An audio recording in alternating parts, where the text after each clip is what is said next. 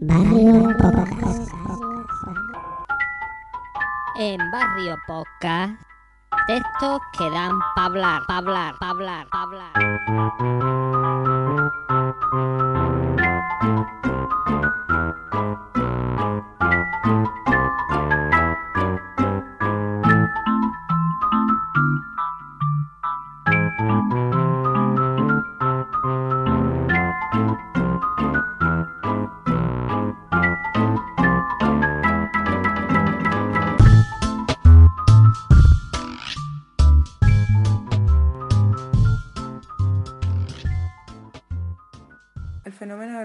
Inútiles, por David Graeber, publicado en la revista Strike número 3 en agosto de 2013, traducido por Estaco Troncoso y editado por Ariane Svet para guerrillatranslation.wordpress.com. En el año 1930, John Maynard Keynes pronosticó que llegados a fin de siglo la tecnología habría avanzado lo suficiente para que países como Gran Bretaña o Estados Unidos pudieran implementar una semana laboral de 15 horas. No faltan motivos para creer que tenía razón, dado que nuestra tecnología actual nos lo permitiría. Sin embargo, no ha ocurrido. De hecho, la tecnología se ha encauzado en todo caso para inventar formas de que todos trabajemos más. Para lograrlo, se han creado trabajos que, en efecto, no tienen ningún sentido. Enormes cantidades de personas, especialmente en Europa y Estados Unidos, se pasan la totalidad de su vida laboral realizando tareas que en el fondo consideran totalmente innecesarias. Es una situación que provoca una herida moral y espiritual muy profunda. Es una cicatriz que marca nuestra alma colectiva, pero casi nadie habla de ello. ¿Por qué no se ha materializado nunca la utopía prometida por Keynes, una utopía que se seguía anhelando en los años sesenta? La explicación más extendida hoy en día es que no supo predecir el aumento masivo del consumismo. Ante la disyuntiva de menos horas o más juguetes y placeres, hemos elegido colectivamente lo segundo. Nos presentan una fábula muy bonita, pero con solo reflexionar un momento veremos que no puede ser cierto. Indudablemente, hemos presenciado la creación de un sinfín de nuevos trabajos e industrias desde los años 20, pero muy pocas de ellas tienen que ver con la producción y distribución de sushi, de iPhones o de calzado deportivo de moda. Entonces, ¿cuáles son exactamente estos nuevos trabajos? Un informe en el que se compara el desempleo de Estados Unidos entre 1910 y el 2000 nos da una imagen muy clara, que recalco se ve prácticamente reflejada con exactitud en el Reino Unido. Durante el último siglo ha disminuido drásticamente la cantidad de trabajadores empleados en el servicio doméstico, la industria y el sector agrario. Simultáneamente, los puestos profesionales, directivos, administrativos, en ventas y en el sector de servicios se han triplicado, creciendo de una cuarta parte a tres cuartas partes de la totalidad de la fuerza laboral. Es decir, tal y como estaba previsto, muchos trabajos productivos se han automatizado, aunque se tome en cuenta la totalidad de trabajadores industriales del mundo, incluyendo la gran masa de trabajadores explotados de India y China, estos trabajadores ya no representan un porcentaje de la población mundial tan elevado como antaño. Pero en vez de permitir una reducción masiva del horario laboral de modo que todo el mundo tenga tiempo libre para centrarse en sus propios proyectos, placeres, visiones e ideas, hemos presenciado una dilatación no tanto del sector de servicios como del sector administrativo. Esto incluye la creación de nuevas industrias como son los servicios financieros o el telemarketing y la expansión de sectores como el derecho corporativo, la administración de la enseñanza y de la sanidad, los recursos humanos y las relaciones públicas. Estas cifras ni siquiera reflejan todas las personas que se dedican a proveer apoyo administrativo, técnico o de seguridad para esas industrias, por no mencionar toda la gama de sectores secundarios, cuidadores de perros, repartidores de pizza nocturnos, que tan solo deben su existencia a que el resto de la población pase tantísimo tiempo trabajando en estos sectores. Estos trabajos son los que propongo denominar curros inútiles. Es como si alguien estuviera inventando trabajos sin sentido solo para tenernos a todos ocupados. Y aquí precisamente es donde reside el misterio. Esto es exactamente lo que no debería de ocurrir en el capitalismo. Es cierto que en los antiguos e ineficientes estados socialistas como la Unión Soviética, donde el empleo era considerado tanto un derecho como una obligación sagrada, el sistema creaba todos los empleos que hicieran falta. Este es el motivo por el que en las tiendas soviéticas se necesitaban tres tenderos para vender un solo filete. Pero claro, se supone que este tipo de problemas se arregla con la competitividad de los mercados. Según la teoría económica dominante, derrochar dinero en puestos de trabajo innecesarios es lo que menos interesa a una compañía con ánimo de lucro. Y aun así, no se sabe muy bien por qué, pero ocurre. Aunque muchas empresas se dedican a recortar sus plantillas despiadadamente, estos despidos y el correspondiente aumento de responsabilidades para los que permanecen invariablemente recaen sobre quienes se dedican a fabricar, transportar, reparar y mantener las cosas. Debido a una extraña metamorfosis que nadie es capaz de explicar, la cantidad de administrativos asalariados parece seguir en expansión. El resultado, y esto ocurría también con los trabajadores soviéticos, es que cada vez hay más empleados que teóricamente trabajan 40 o 50 horas semanales, pero que en la práctica solo trabajan esas 15 horas que predijo Keynes porque pasan el resto de su jornada organizando o atendiendo talleres motivacionales, actualizando sus perfiles de Facebook o descargándose temporadas completas de series de televisión. Evidentemente, la respuesta no es económica, sino moral y política. La clase dirigente se ha dado cuenta de que una población productiva, feliz y con abundante tiempo libre representa un peligro mortal. Recordemos lo que empezó a pasar la primera vez que hubo siquiera una aproximación a algo así en los años 60. Por otra parte, la noción de que el trabajo es una virtud moral en sí mismo y que todo aquel que no esté dispuesto a someterse a una disciplina disciplina laboral intensa durante la mayor parte de su vida no merece nada, les resulta de lo más conveniente. En cierta ocasión, al observar el aumento aparentemente ilimitado de las responsabilidades administrativas en las instituciones académicas británicas, me imaginé una posible visión del infierno. El infierno es un grupo de individuos que pasa la mayor parte de su tiempo desempeñando tareas que ni les gustan ni les dan ni se les dan especialmente bien. Imaginemos que se contrata a unos ebanistas altamente cualificados y que éstos, de repente, descubren que su trabajo consistirá en pasarse gran parte de la jornada friendo pescado. Es más, se trata de un trabajo innecesario. Solo hay una cantidad muy limitada de pescados que freír. Aun así, todos se vuelven tan obsesivamente resentidos ante la sospecha de que algunos de sus compañeros pasan más tiempo tallando madera que cumpliendo con sus responsabilidades como freidores de pescado, que pronto nos encontramos con montañas de pescado mal cocinado, despertigado por todo el taller, y acaban dedicándose a eso exclusivamente. Creo que es una descripción bastante acertada de la dinámica moral de nuestra propia economía. Soy consciente de que argumentos como este se toparán con objeciones inmediatas. ¿Quién eres tú para determinar qué trabajos son necesarios? ¿Qué es necesario a todo esto? Eres profesor de antropología, explícame qué necesidad hay de eso. De hecho, muchos lectores de prensa basura valorarían mi trabajo como la definición por excelencia de una inversión social desperdiciada. Y en cierto sentido, esto es indudablemente cierto. No hay forma objetiva de medir el valor social. No me atrevería a decirle a una persona que está convencida de aportar algo importante a la humanidad que en realidad está equivocada. Pero, ¿qué pasa con quienes tienen la certeza de que sus trabajos no sirven de nada?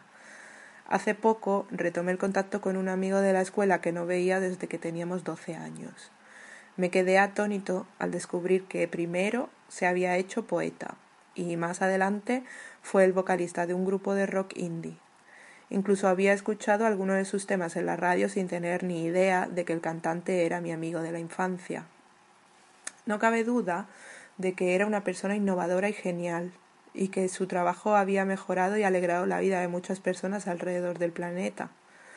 Pero tras un par de discos fracasados, perdió su contrato discográfico y con la presión añadida de numerosas deudas y una hija recién nacida, acabó, tal y como él lo describió, eligiendo la opción que por defecto eligen muchas personas sin rumbo, matricularse en derecho.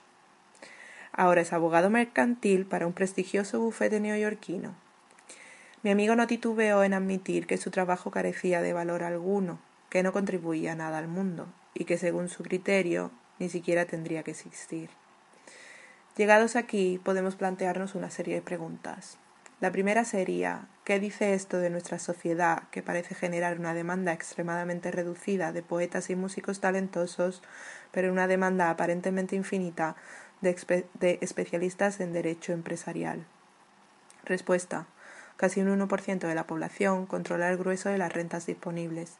El denominado mercado reflejará lo que ellos y nadie más que ellos perciben como útil o importante.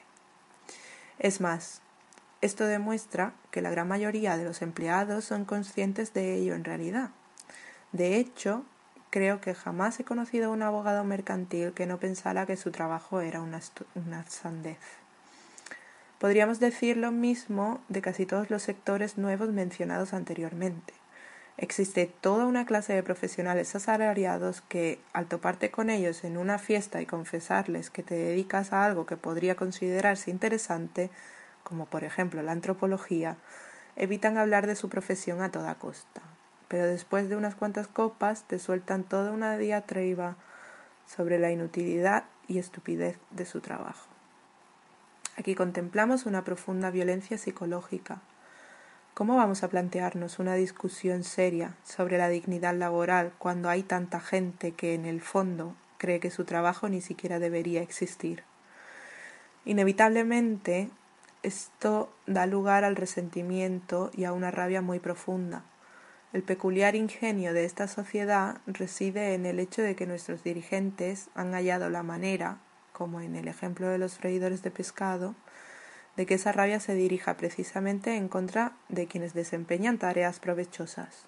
Por ejemplo, parece que existe una regla general que dictamina que cuanto más claramente beneficioso para los demás es un trabajo, peor se remunera. De nuevo, es muy difícil dar con una evaluación objetiva, pero una forma fácil de hacernos una idea sería preguntarnos ¿Qué pasaría si todos estos sectores laborales desaparecieran sin más? Se diga lo que se diga de las enfermeras, los basureros o los mecánicos, es evidente que si se esfumaran en una nube de humo, los resultados serían inmediatos y catastróficos. Un mundo sin profesores o trabajadores portuarios no tardaría en encontrarse en apuros, e incluso un mundo sin escritores de ciencia ficción o músicos de ska sería sin duda un mundo peor. No está del todo claro cuánto sufriría la humanidad si todos los inversores de capital privado, grupos de presión parlamentaria, investigadores de relaciones públicas, actuarios, vendedores telefónicos, alguaciles o asesores legales se esfumaran de golpe. Hay quien sospecha que todo mejoraría notablemente. No obstante, exceptuando algunos ejemplos bastante manidos, como el de los médicos, dicha regla se cumple con sorprendente frecuencia. Aún más perversa es la noción generalizada de que así es como deben ser las cosas. Este es uno de los secretos del éxito del populismo de derecha. Podemos comprobarlo cuando la prensa sensacionalista suscita el recelo contra los trabajadores del metro londinense por paralizar el servicio durante una disputa contractual, el solo hecho de que los trabajadores de metro pueden paralizar todo Londres demuestra la necesidad de la labor que em-, desempeñan. Pero es precisamente esto lo que parece incordiar tanto a la gente. En Estados Unidos van aún más lejos. Los republicanos han tenido mucho éxito propagando el resentimiento hacia los profesores y, o los obreros del sector automovilístico, al llamar la atención sobre sus salarios y prestaciones sociales supuestamente excesivos y no hacia los administradores de las escuelas o los directivos de la industria automovilística que son quienes causan los problemas, lo cual es significativo. Es como si estuvieran diciendo pero si tenéis la suerte de enseñar a los niños o de fabricar coches, hacéis trabajos de verdad. Y por si fuera poco, tenéis la desfachatez de reclamar pensiones y atención sanitaria equivalentes a las de la clase media. Si alguien hubiera diseñado un régimen laboral con el fin exclusivo de mantener los privilegios del mundo de las finanzas, difícilmente podría haberlo hecho mejor. Los verdaderos trabajadores productivos sufren una explotación y una precariedad constantes.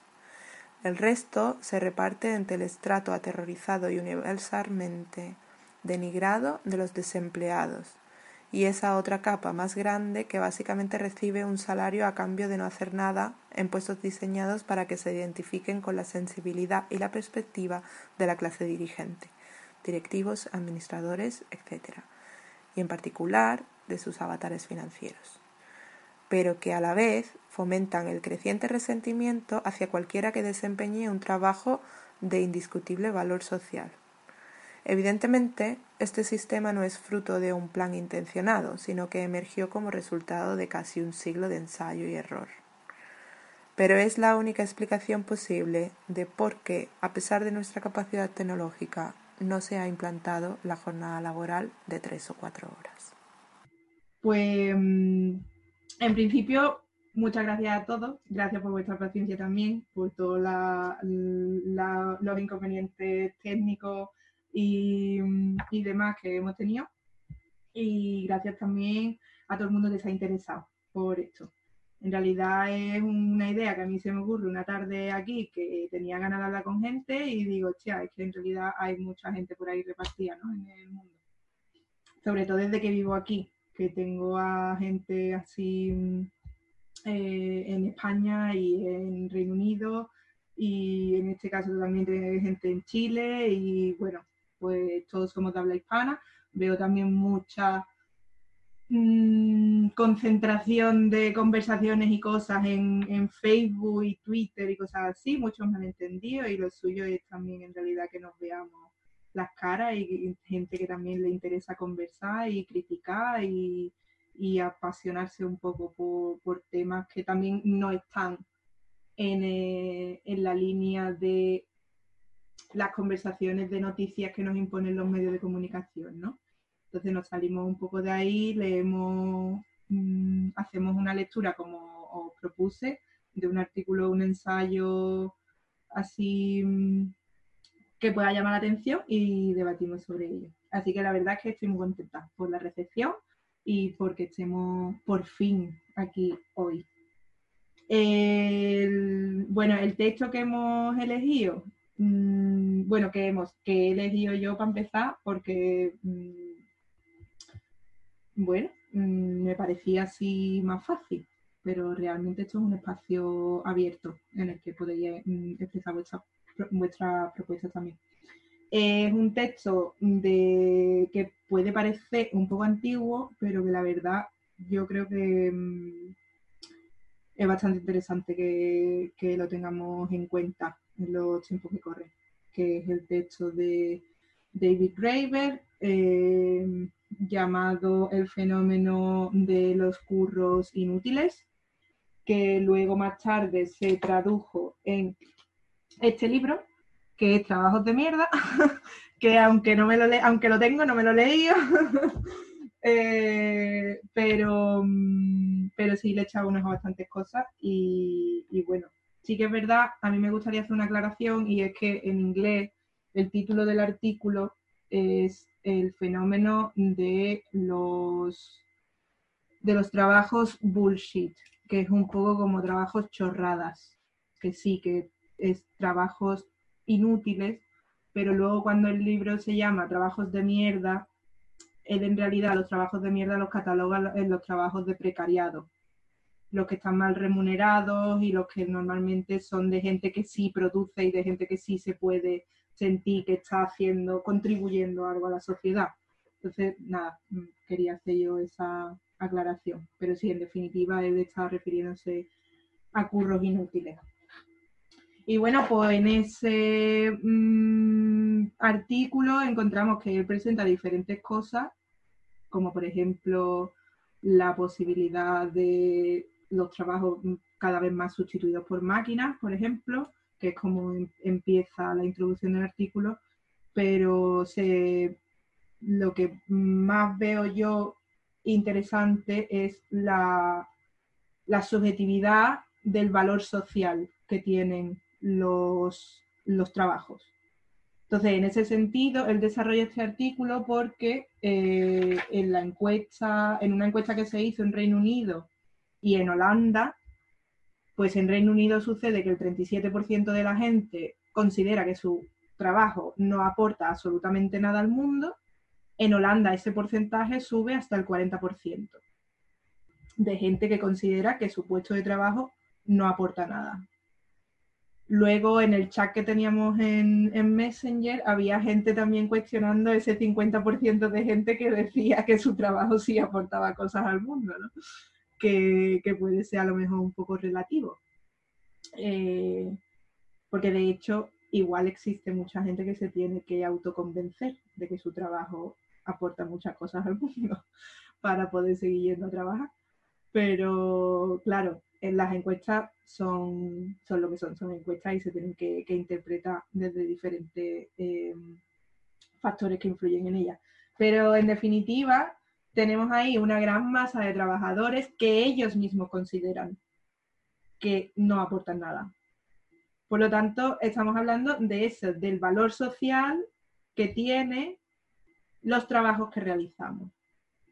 Y para mí ese es uno de los puntos importantes del artículo ya que en ese sentido somos nosotros los que decidimos qué trabajo está aportando y qué trabajo no está aportando.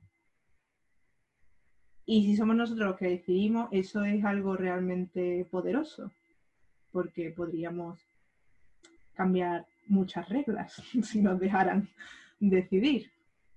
Entonces, eh, lo que sucede también es que en esas encuestas probablemente no se sabe porque no sé, en esa encuesta no se hizo una catalogación por oficio, pero no creo yo que, por ejemplo, una enfermera o un enfermero o una conductora de autobús o un conductor de autobús dijera que su trabajo no sirve para nada o no aporta nada.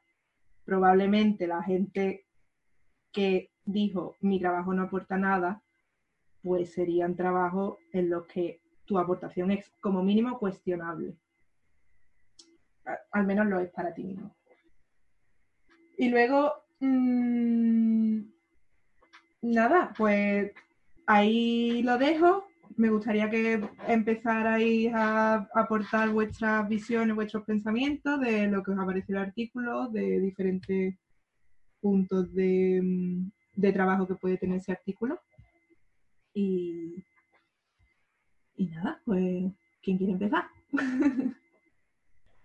Eh, bueno, por romper el hielo, porque yo es verdad que la, cuando me leí el artículo me descuadró mucho y a lo mejor tiene sentido la apreciación que tú has hecho de los trabajos inútiles o los, trabajos más orientados a la traducción a los precarios que a los inútiles en sí, porque es verdad que la inutilidad es y, el, y lo que tú dices, ¿no? El, el, valor social de los trabajos, pues depende de a quién le pregunte, unos tendrán más o menos, ¿no? O sea, yo creo que el ujier del Parlamento que le lleva en una bandeja el vasito de agua al orador entiende que está haciendo una función social del carajo, que es que no se pare el discurso porque el, ponente tiene que, tiene que beber agua y se tiene que ir a, otro sitio y no va a estar el hombre con una botellita de agua como cualquier mortal.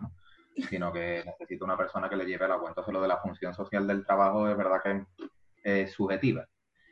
Pero sí es verdad que, depende del modelo de sociedad que queramos, pues le daremos más valor social o menos. O sea, consideraremos que tiene más valor un, tipo de trabajo u otro. A mí del texto sí que me ha parecido un poco en algunos puntos cuando habla de que él tiene unos amigos que consideran o que reconocen que su trabajo no tiene una función real eh, o importante. En, yo creo que eso, cuanto más elitista se sea, entiendo, eh, hay más posibilidad de considerar de que tu trabajo no vale para nada. O sea, creo. Porque llegar a reconocerlo es prácticamente asumir que todo es una farsa, todo es un engaño y que, ¿qué hago yo aquí? ¿No? Porque me están pagando. Pero sí entiendo que si no es porque se le quiere dar un halo o una grandeza a determinadas cosas, como puede ser lo de el Ubier del Parlamento o del Congreso, eh, por otro lado, si hay otros sí entiendo que hay trabajos concretos que cuando él habla de que solo están hechos para que haya una parte de la sociedad que comparta ciertos eh, objetivos con la clase realmente dominante, yo creo que en el, en el texto eh, se, ha, se ha dado una pinceladita de eso, que sería el caso, por ejemplo, de un amigo, un conocido que, yo tengo que, que se jactaba de que ganaba mucho dinero exportando ajo chino porque vendía, compraba y vendía derechos de exportación. Ese trabajo realmente es inútil. No es que no haga falta, sino que es innecesario en un sistema en el que no hiciera falta ese control de frontera o de, las mercancías o no estuviera limitado o se consumiera local y no se necesitara que viniera un ajo de China, que es una cosa un poco eh, que yo desconocía absolutamente, pues esa persona no ganaría mucho dinero, que además mucho dinero, haciendo esa transacción. En fin, eh, que catalogar, que estoy de acuerdo contigo en que catalogar qué es lo necesario o qué es lo que tiene un valor social suficiente como para que digamos, ya, pues ese dinero está bien empleado, eh, yo creo que es lo primero que se debería de hacer, ¿no? que caractericemos ese, el valor social y esa es la idea que yo creo que con la que tendríamos que empezar. Me auto. Em, sí, ya, ya te ya te silencio yo. que em, sí, yo creo que hay un componente de clase bastante fuerte y es el componente de clase de que normalmente mm, dividimos la clase entre clase baja, media y alta, que es como mm, en conversaciones rápidas se divide, pero dentro de la clase alta existen subdivisiones en donde entra en juego, por ejemplo, la élite. Y la élite, por ejemplo, eh, cuando hablamos de estos curros inútiles, yo creo que es la que más curros inútiles genera. Como, por ejemplo, pues no sé, mm, jefes que necesitan gente que le organicen cosas que podrían organizar ellos. Lo que pasa que es mejor estar mm, en tu oficina sin tener que levantar tú el teléfono y que alguien lo levante por ti. Entonces, eh, sucede que muchos de los mm, de los trabajos que, que hay algunos de los que la gente los puede considerar inútiles, los considera inútiles porque además están pasando la mayor parte de sus horas de trabajo sin trabajar en lo que debería de ser su función. Entonces, mm, no tendría por qué haber tan puesto, tantos puestos de trabajo sobre eso, sobre ese puesto de trabajo concreto, para específicamente ser más, más eficiente, ¿no? Que se supone que es de lo que va el capitalismo. Esa es la paradoja realmente, que se están generando una cantidad de puestos de trabajo que, que no van con la lógica del capitalismo de ni siquiera. Era a lo que me refiero, porque si hablamos de la utopía de lo que nos gustaría, pues está claro que a lo mejor muchos puestos de trabajo desaparecerían, pero mm, ni siquiera dentro de la lógica del capitalismo se está dando el generar puestos de trabajo para lo que realmente hace falta, ¿sabes? Porque se generan incluso puestos de trabajo que no, que no generan beneficios, por ejemplo. Entonces, mm, pero sí, insisto, me, parece interesante que sea la propia gente la que determine si tú, si tú consideras tu trabajo con valor o no que es que mm, ya, ya esto va hasta más allá de los típicos trabajos en fábrica en los que, por ejemplo, la gente no sabe lo que fabrica, que eso se da. Tú estás en una, en una cadena de montaje y tú estás fabricando cosas y se da el caso, pues, normalmente con inmigrantes, por ejemplo, en los que tú estás fabricando piezas de cosas que tú no sabes lo que realmente fabricas. Y ya no estamos hablando ni siquiera de eso porque quiera que no, tú estás fabricando algo que tú ves, ¿sabes? Es un producto. Ya estamos hablando de gente que llena y llena horas con puestos de trabajo que realmente, pues, mm, pues sí, son, son inútiles, ¿no? Hay un puesto de trabajo porque este hombre, antes de empezar el debate, pues sí le he echado un vistacillo al libro para ver si había algo interesante. Este hombre en el libro finalmente pues, divide mm, en sus categorías los trabajos. Y hay un tipo de trabajo inútil que él define como los marcacasillas. Y, y son por gente que, mm, por ejemplo, eh, sale el testimonio de una mujer que se dedica a ir a residencias de ancianos a, a preguntarle qué es lo que les gusta hacer en su tiempo libre y para actividades de ocio. Los marca en una casilla, en un formulario. Ese formulario va a una base de datos con la que luego ella misma reconoce, porque trabaja para la empresa, no hacen nada con ellos. Y el formulario en papel, pues también lo guardan en un cajón y ya está. Y ese es su trabajo. O sea, eso mm, realmente es que no. La función social de eso podría. ¿Tiene una función social? Sí, pero es que es una función social que tú no necesitas un puesto de trabajo extra para hacerlo. ¿Sabes? Eso lo puede hacer. Eso lo he hecho yo como trabajadora social en Cruz Roja. Yo voy y a las residencias a las que voy, a los centros de mayores a los que voy, yo les pregunto y hago esa ficha yo, que me pagan por ello y encima de todo me pagaban hasta media jornada, ¿sabes? o sea, tenía que quitar tiempo de, mi, de otras cosas, como por ejemplo responder correos, que es una parte mm, hiper inútil porque se ha masificado el responder correos, cuando algo más útil, que puede ser, por ejemplo, pues, conocer qué es lo que estas personas mayores quieren hacer para realmente hacerlo, pues mm, no, no necesita ¿no? Un puesto de trabajo. Voy a darle paso a que lo hoy quería hablar. Sí, parece que no se anima el resto. A ver si encontramos el key de la cuestión. que mm, ahí va, eh, bueno, eso, la función social, bueno, pues habrá gente que, que se la dé y sobre todo estará muy vinculada a la, a la posición social y a la clase social a la que pertenezcan.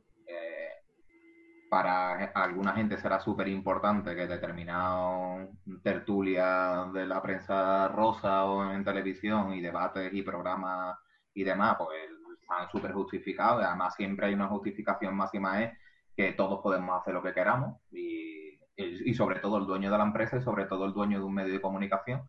Y para otra gente pues interpretarán que esa gente no tiene una función social clara en, en esta vida. Pero bueno, eh, eso pues depende de quién y depende de lo que busque, pues se la encontrará o no se la encontrará.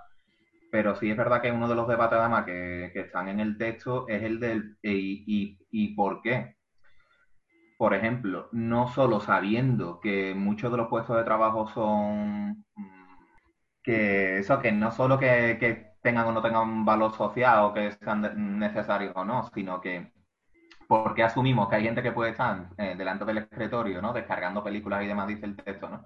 Sabiendo que parte de la jornada laboral es improductiva, que es otro, otro, otro de los elementos que plantea, y luego el fundamental, ¿no? Y por qué no recortamos la jornada y que haya más gente trabajando, aunque sean los mismos puestos. Bueno, que eso sí es verdad que lo tengo un poco más claro, creo. Que evidentemente el pleno empleo no interesa, ¿no? O sea, interesa tener gente sin puestos, o sea, sin funciones concretas y en el paro, frustrada y deseando que lo llamen a cualquier precio para baratar mano de obra y para mantener un montón de gente con miedo a perderlo todo y sin aspiraciones, en fin, lo que sabemos que no lo quería decir, no quería llegar tan pronto a esta conclusión, pero creo que la culpa de todo la tiene el capitalismo. Pero bueno, vamos a ir poquito a poco.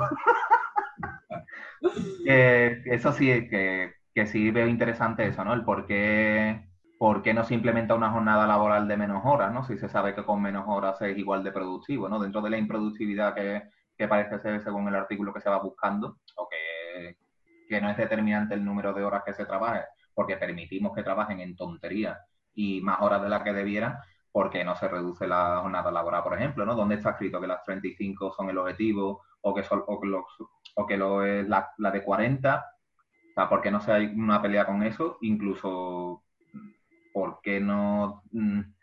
No sé, de qué manera, por ejemplo, esa robotización y esa mecanización va a influir en que realmente haya trabajo para todo el mundo. Y realmente es necesario que trabajemos en todo el mundo en todas esas cosas que sabemos que no son productivas. O sea, que exigir trabajo también así en abstracto eh, es un poco rollo. Porque total, mm. si lo que vamos a producir es, es no vale para nada, ¿para qué lo hacemos?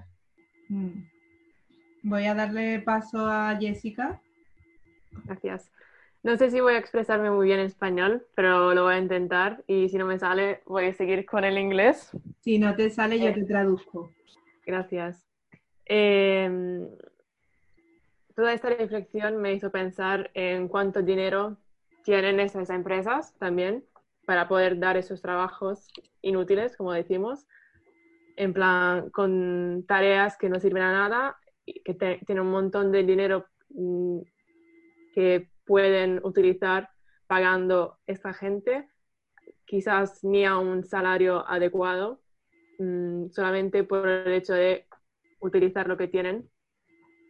Y también eh, el hecho que hay empresas que hacen prácticas no pagadas, entonces que explotan los trabajadores mm, que salen de, la universidad o lo que sea para poder em, disfrutar, no, no es disfrutar, es como take advantage. Para aprovecharse. Aprovecharse de la, de, la, de la situación de esta gente que como decía Eloy, está mm, intentando eh, encontrar trabajo y tiene que eh, aceptar también mm, trabajos como de temporada muy, muy cortas y que siguen como en rotación, ¿no? Termino un trabajo, empiezo otro, luego nueve meses y busco otro. Y me da la idea que como toda esta cadena de gente que aunque esté trabajando tiene que encontrar su trabajo sucesivo para poder darse seguridad en, el plazo de un año, por ejemplo. Mm. Y que su trabajo que sea inútil o no, eh, ese es otro discurso, pero como me hizo reflexionar en esta, en esta cosa. Sí, totalmente respecto de, del dinero que tienen esas personas para generar el, trabajo. Hay un factor importante que yo veo ahí y es que, eh, como yo decía antes, las estructuras capitalistas en las que vivimos no genera un empleo si no genera beneficios realmente, por muy inútil que sea el trabajo. Eh, entonces, beneficio, el beneficio hay muchas maneras de, medirlo, ¿no? Porque puede ser directo, indirecto y yo qué sé, no soy una experta en eso, ¿no? Pero mm, sucede que mm, esos trabajos están ahí, ah, claro, esos trabajos están ahí porque realmente lo que las empresas que generan ese trabajo no, lo que no quieren hacer es distribuir beneficios. O sea, ellos lo que no quieren hacer es perder dinero. Su dinero lo consideran, eh, normalmente es, muy común escuchar que, la, que el dinero si no se mueve mm, no produce más dinero o no hace nada si no está en movimiento y por lo tanto lo que, lo que hacen con eso es que en vez de redistribuir mejor y dar, por ejemplo, mejores condiciones, mejores salarios o mejores vacaciones o mejor asistencia médica, porque recordemos que en algunos países es privada, o mejor mm, asistencia, por ejemplo, para la conciliación familiar o historias así, prefieren coger y generar mm, trabajos de mierda, básicamente, en vez de redistribuir la riqueza. Eh, le doy paso a David. Bueno, a mí una de las primeras reflexiones que me, que me plantea el artículo es que así a nivel, a modo general, digamos, es que eh, el trabajo, ya sea más o menos útil, eh, tengamos o no la fortuna de trabajar en algo que, nos gusta. Yo, por ejemplo, pues me gusta mi trabajo, yo soy abogado por vocación. Ana, tú lo que estabas comentando antes, eh, que eres trabajadora social, ¿no? Sí, sí, trabajadora social y educadora social. Eso es. Que también es bastante vocacional, ¿no? Pero en cualquier caso, eh, nos guste o no nos guste nuestro trabajo, eh, en función de las circunstancias concretas de cada persona, eh, yo creo que el, trabajo en el capitalismo implica siempre un cierto grado de penuria y de insatisfacción, fundamentalmente porque este sistema no aspira a, satisfacer las necesidades sociales, ni de orden material ni de orden intelectual tampoco. Eh, sino básicamente la máxima ganancia del capitalista y el crecimiento económico sin control. Entonces, en esa en esta aspiración desmedida, pues acaba mercantilizando todo lo que pilla a su paso, eh, crea mercados inútiles por doquier, eh, crea necesidades artificiales inventadas eh, y por supuesto se acaba topando con muchísimas contradicciones que, al final, pues como estamos hartos de ver, acaban implosionando en, en crisis cada vez más violentas tanto de tipo económico como social, ecológico, eh, ideológico, moral y de valores, en, última instancia incluso. ¿no? Y otro aspecto interesante eh, es el de la tecnología, que ya sabemos que, bueno, que al capitalista pues, le sirve para eh, tomar ventaja sobre sus competidores y obtener más beneficios, pero es que que no pasemos por alto que la tecnología eh, al final constituye también eh, liberación para la humanidad, ¿no? Por la, por la inmensidad eh, de posibilidades que ofrece y de caminos que abre, es progreso.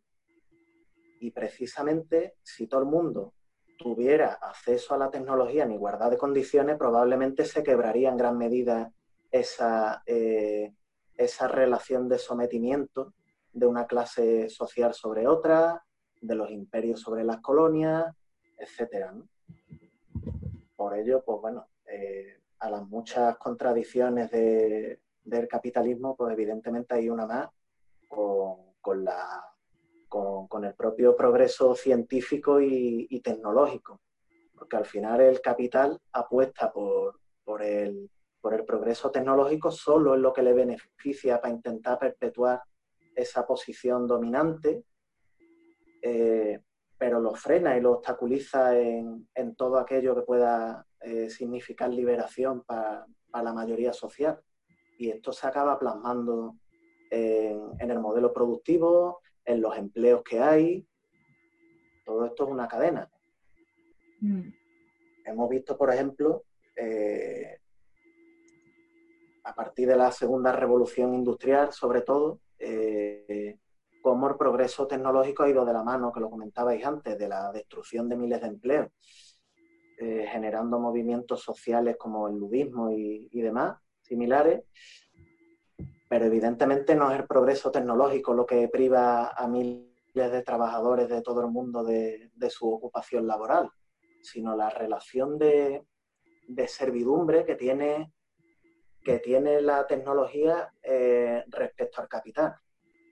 Vamos, al final es que en otro orden económico y social, si el modelo productivo y las prioridades de la sociedad fueran otras, evidentemente el progreso tecnológico no tendría las mismas consecuencias ni la misma significación. O sea, mm, ¿qué te digo, David? Eh, continuando con, con lo que David estaba comentando, eh, respecto de la tecnología como herramienta liberadora y, como algo que realmente indudablemente puede facilitar muchísimos aspectos de, la vida. Eh, pasa también que mm, debido a, la alta eficiencia por el uso de tecnología, se produce muchísimo más competición en el mercado mm, de profesiones relacionadas con lo tecnológico. Y a la vez, muchísima más competencia en las profesiones relacionadas con mm, estudiar cosas que te llevan a trabajos inútiles. Eh, ¿Y con esto qué quiero decir? Con esto quiero decir que respecto de cambiar esa percepción que tenemos de los trabajos y, de, y del valor social que esos trabajos tienen para pues, la construcción social que hacemos al final de nuestra realidad, eh, necesitamos ir también a, a uno de los puntos clave que es el sistema educativo.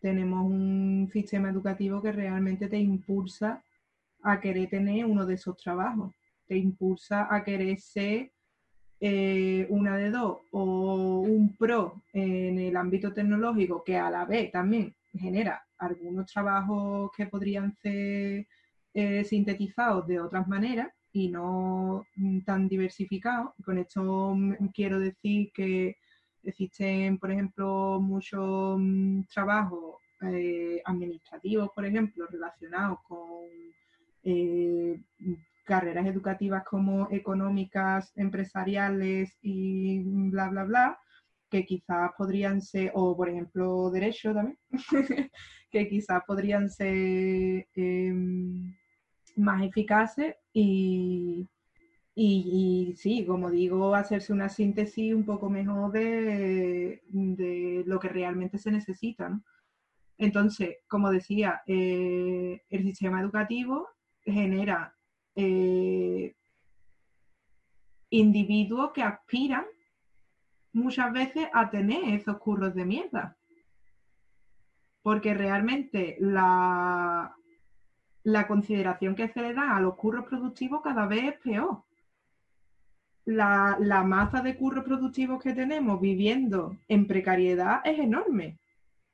Y es una precariedad debida también a ese factor de clase que hablábamos antes, en el que las empresas tienen un, un componente de acumulación de riqueza, las empresas no, los directivos de las empresas tienen un componente de acumulación de riqueza increíble en el que en vez de, o por ejemplo, lo que está pasando, lo que, bueno, lo que está pasando, ¿no? Lo que lleva pasando en España muchísimo tiempo, ¿no? Pero veo a mucha gente movilizada ahora con el tema de la hostelería. Lo que no puede ser es que un camarero un cocinero cobre lo que cobra. Lo que no puede ser es que haya gente que se viene a Reino Unido para trabajar de camarero o de cocinero, porque en España eso es impensable. Y se da el caso de gente que lleva años trabajando en esos sectores, teniendo estudios superiores, por ejemplo, porque están cobrando aquí lo que en España no se puede cobrar. Y es como, vamos a ver, tú estás trabajando de camarero porque te resulta cómodo, ¿por qué? Porque te están dando un salario que te permite vivir, te están respetando unas vacaciones que te permite vivir y te están respetando una flexibilidad de horario laboral que bueno, esto también es discutible con los contratos de cero horas que tienen aquí, pero lo que me vengo a decir es la contradicción de decir, yo, lo que hablábamos antes del valor social, pero también el valor económico que se le da a las cosas, ¿no? Porque si a mí me reducen la jornada a, no, sí, ahora mm, tú si quieres puedes trabajar 15 horas a la semana, claro, pero si no me das el salario que me corresponde, me voy al carajo, ¿no?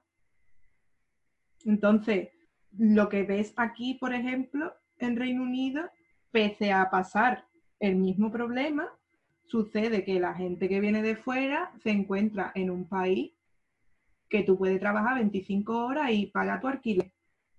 Irte de, vacaciones a España de vez en cuando. Cogerte vuelo baratito para ir a no sé dónde. Y ya no me refiero a mm, trabajos no cualificado o de, o de menos cualificación, ya me refiero a cualquier trabajo. Gente que se coge trabajos a media jornada y vive.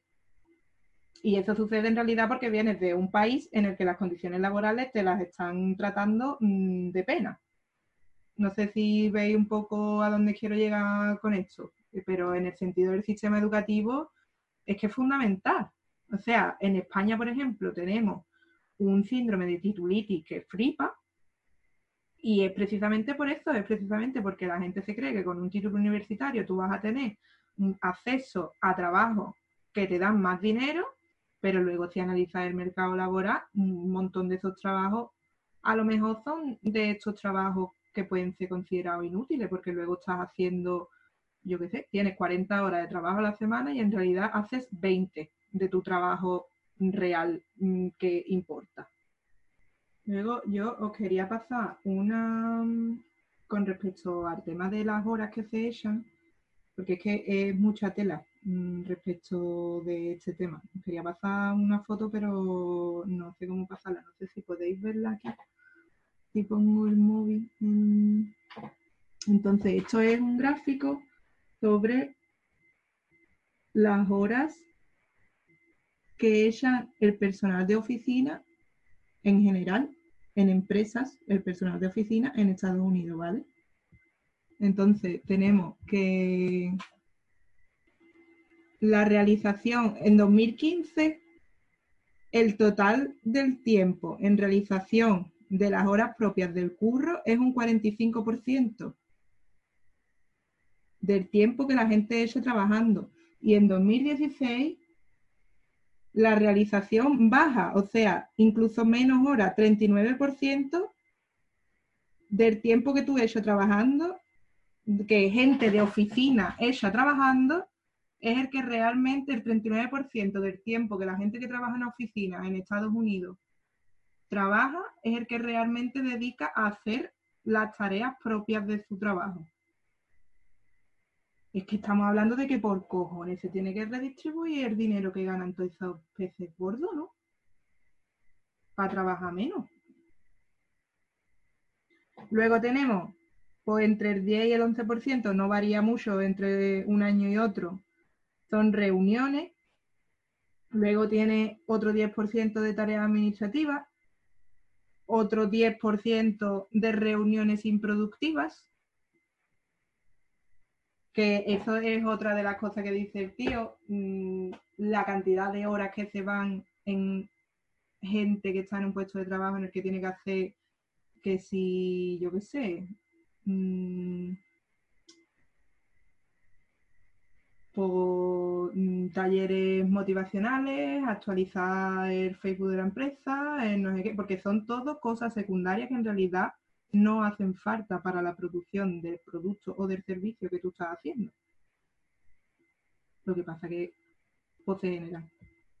Se generan como necesarias en, la industria capitalista en la que vivimos realmente. Hay, un, hay una parte del libro en la que en nota habla de una huelga que se produjo en Nueva York eh, al mismo tiempo se produjo una huelga de basurero y de... ¿Cómo dice? ¿Broker? Sí, supongo. Mm, pues habrá brokers, habrá inversores, habrá, no sé, pero sabéis perfectamente de la gente que estoy hablando.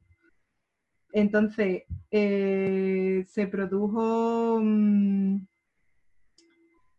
la huelga al mismo tiempo, ¿vale? En la misma semana. Una huelga de barrenderos y limpiadores de las calles al mismo tiempo que los notas de Wall Street. Ya ves tú, los notas de Wall Street haciendo una huelga, que, parece un chiste. Aunque bueno, lo mismo los notas pues, también tendrán unas condiciones de mierda, pero será por lo que tienen que hacer, que es una mierda. pero bueno, total, se produce eso y claro, ¿qué es lo que sucede? Porque la gente de Nueva York se da cuenta inmediatamente de qué trabajo te hace falta y qué trabajo no te hace falta. Que volvemos entonces otra vez al valor social y al componente de mm, ¿quién, mide lo que hace falta y lo que no hace falta, ¿no? Entonces, a mí lo que se me viene a la cabeza también es lo que, lo que estaba comentando David sobre el tema de la tecnología la tecnología al final está ocupando nuestras vidas.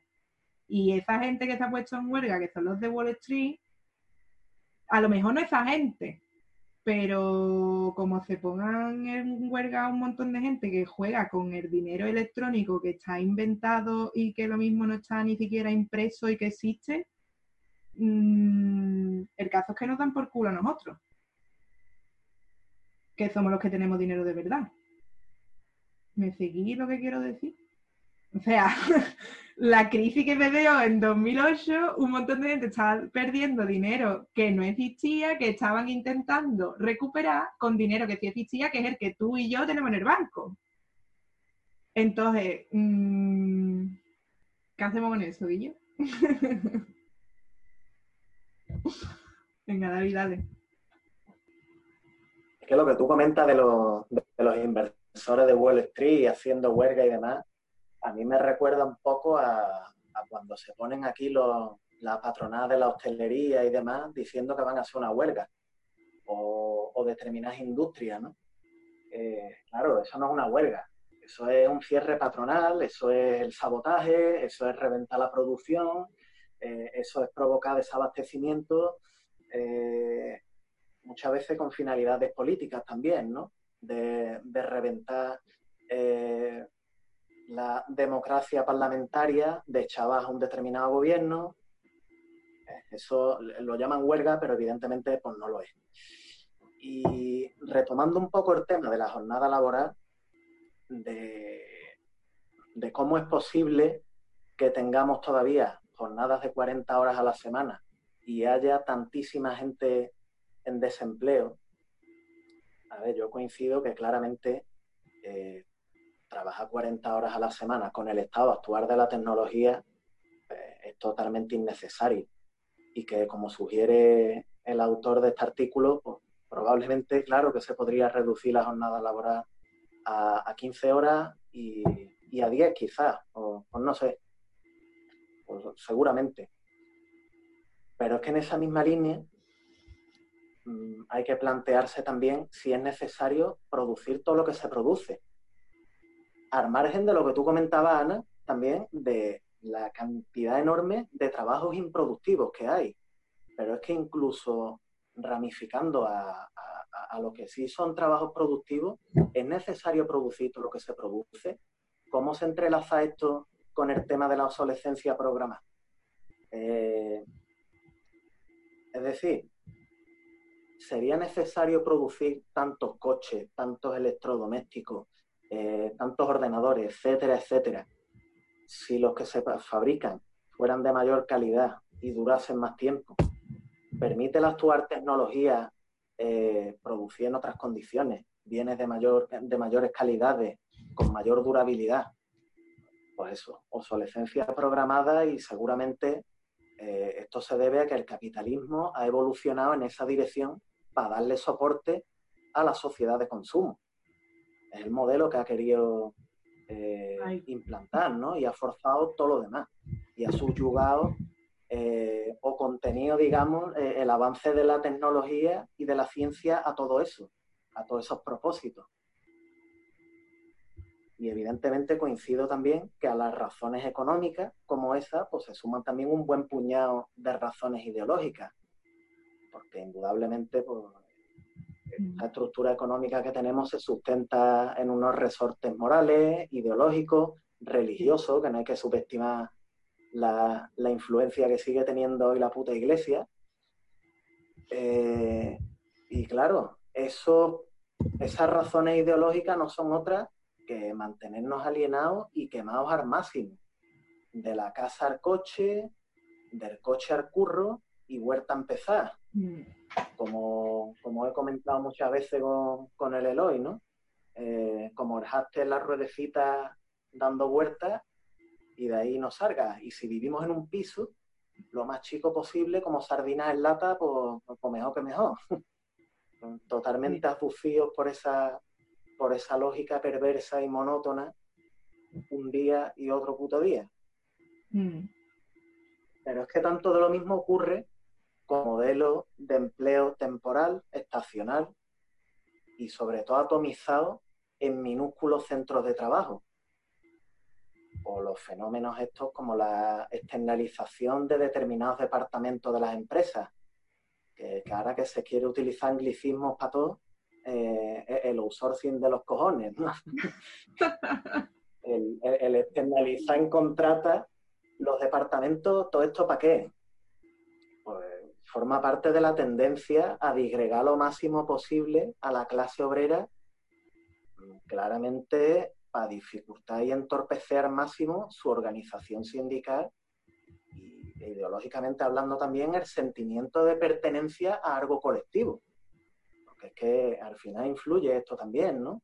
El cómo, el cómo nos están fomentando todo lo contrario, el individualismo y la aspiración enfermiza de, diferenciarnos al máximo de los demás, la obsesión por ser especiales, originales, auténticos, muy vinculado esto al final también a la idea de la, de la clase media aspiracional, de avergonzarnos de ser clase obrera, huir de la clase obrera como de la peste, aspirar a trabajar en oficina y hacer un trabajo de tipo intelectual que no tenga nada que ver con el trabajo manual o físico, y a creernos que por hacer ese tipo de trabajo intelectual y alejado de lo manual, ya estamos ascendiendo de clase social.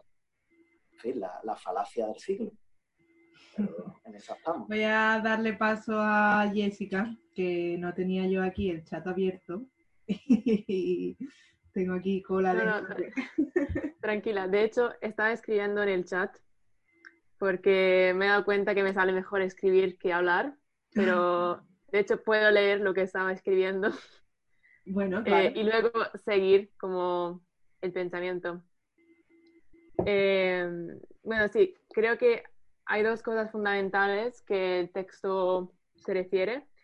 Y la primera es cuando dice, mm, refiriéndose a Keynes, que la tecnología actual tendría que haber avanzado a un nivel que tendríamos que trabajar todos 15 horas a la semana, cuando en realidad mm, esto no es, no es así. Y creo que se refiere mucho al hecho que el capitalismo ha dado la idea a la gente que todos pueden llegar a este nivel y que todos podemos ser eh, ricos, eh, co- con, como llenos de, lujo- de lujos, ¿no?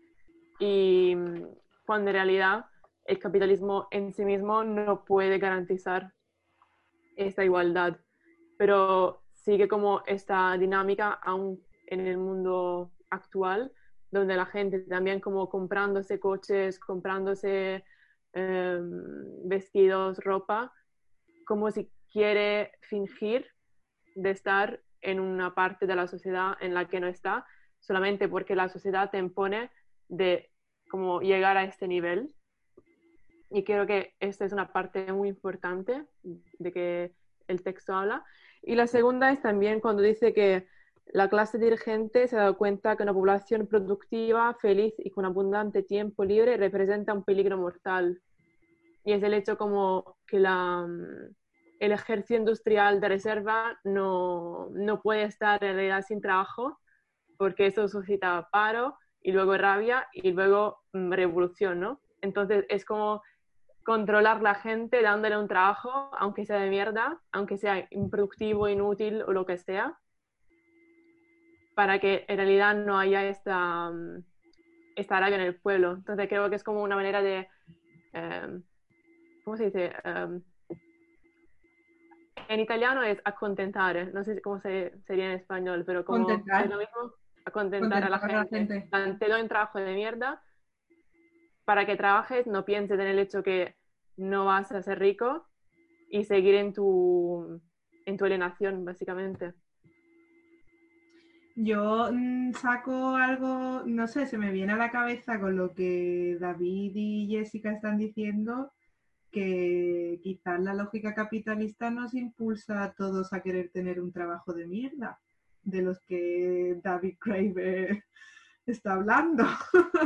Esos en los que tú vas a trabajar, haces, no sé, cinco horas de nada y dos horitas o tres del trabajo real. bueno, aquí tengo un comentario de Eloy que comenta que en España en 1593 Felipe II estableció por un edicto real la jornada de ocho horas. Todos los obreros de las fortificaciones y las fábricas trabajarían ocho horas al día, cuatro por la mañana y cuatro por la tarde. Las horas serán distribuidas por los ingenieros según el tiempo más conveniente para evitar a los obreros el ardor del sol y permitirles el cuidar de su salud y su conservación, sin que falten a sus deberes. Ley sexta de la Ordenanza de la Instrucción de 1593. Joder, ¿cómo te la marcas, Eloy? Dale caña. A ver, en verdad lo acabo de buscar en, en- en la Wikipedia, pero necesitaba llamar tu atención. No, o sea, cuando, fuera de coña, cuando David habla del por qué y, y, y- y todo, ¿no? Cuando ver, pensamos, bueno, y si sabemos que se puede hacer, ¿por qué no se hace? Yo creo que es lógico, ¿no? Porque si se hace, ¿qué será lo siguiente? Sea, si, si conseguís trabajar menos de lo que nosotros consideramos desde 1593, que sería lo justo, ¿qué será lo siguiente? hasta dónde podéis aspirar, eh, qué más vais a querer, qué vendrá después. Entonces yo creo que e, evidentemente no es una pelea, una disputa de poder constante y entre ellas está el intentar tocar lo menos posible las cosas que parecen inamovibles. Y ahora mismo hay una religión que es trabajar ocho horas, dormir ocho horas y disfrutar ocho horas. Y eso lo repiten hasta la saciedad y eso no sé quién coño tuvo la habilidad de decirlo tan, tan estupendamente, tan cuadradito, en una santísima trinidad, dividiendo en, tres partes nuestra jornada diaria, y eso ya es inamovible. Porque claro, ¿a qué se lo gana? A ver si vas a dormir nueve horas, o a ver si tú vas a dormir seis horas, y yo, caliente he escuchado? Se te oye grande, por fin. Lo has conseguido. Momento de expectación en el grupo. Hombre, yo si me tiene que interrumpir si me tiene que interrumpir alguien que sea el Karim. No, yo termino rápido. Solo me he, escrito, aquí unas cositas que, voy a comentar rápidamente. No, evidentemente. ¿Por qué? Porque no les da la gana. Eso lo tenemos claro. No porque no quieren, porque entonces, ¿qué va a ser lo siguiente? Eso es punto número uno. Eh, lo que tú acabas de comentar de... A ver si vamos a querer... Claro, bueno, yo no es lo que yo quisiera, o sea, no es lo que yo no es lo que yo anhelo, pero evidentemente todo el mundo quiere tener las espaldas cubiertas en este sistema y todo el mundo quiere cobrar y creo que es lícito que todo el mundo quiera cobrar trabajando lo menos posible. Y en cuanto más chorra sea el trabajo, mejor. Hasta que alcancemos otro, otra sociedad en la que el interés genera prime, porque ya puestos a trabajar para un cerdo capitalista que sea rascándome los cojones. Y cuanto más me pague, mejor. Sinceramente. Hombre, yo creo que Jeff Bezos tiene dinero suficiente como para darnos dinero y que nos rasquemos los cojones trabajando para él. Pues entonces. Suficiente. Pues, ¿Y por qué no me llama a mí? Si el problema es ¿y por qué no soy yo el elegido?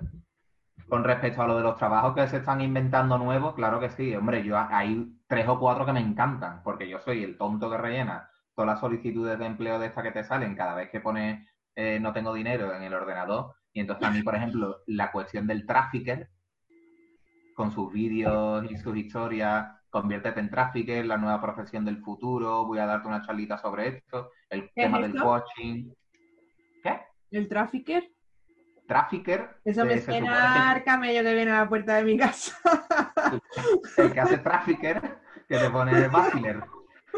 El trafficker se supone que vas a conseguir redireccionar el tráfico de tu blog, por ejemplo, a la empresa eh, a la que le vas a comprar y por lo tanto te van a pagar dinero. Ah, Porque vas a conseguir un tráfico de clientes entre tu blog, por ejemplo, y una empresa. El influencer, ¿no? Que es el, o sea, tú quieres ser uno de esos de los que en realidad la persona para que tú trabajas debería de buscarse la manera de endosar su producto, pero, pero lo vas a hacer tú. Haces que yo, que no sé nada de ese producto, me aparezca el anuncio en Facebook si yo tengo ni puñetera idea de lo que es y, dándome por culo máximo todos los días, cosa que yo ni quiero. Es lo, mismo, es lo mismo que, por ejemplo, eh, una máquina, ¿no? Una máquina es un acumulador de fuerza de trabajo, ¿no? Ajá. Pues un, un, un influencer o un trafficker sería un acumulador de visitas en un espacio para que cuando yo haga una publicidad en un sitio tenga sentido que la haga. Y además mucho más barata que en los medios eh, analógicos como radio, prensa y televisión, porque no está tan definido cuál es el público al que va orientado la publicidad. Simplemente. O sea, esto, eh, ya vamos por el nivel eh, eh, conspiranoia, escribe mm, lavadora, cómo arreglar, cómo arreglar la lavadora y automáticamente empezarte a salir anuncios de Balay. Claro. ¿Por qué?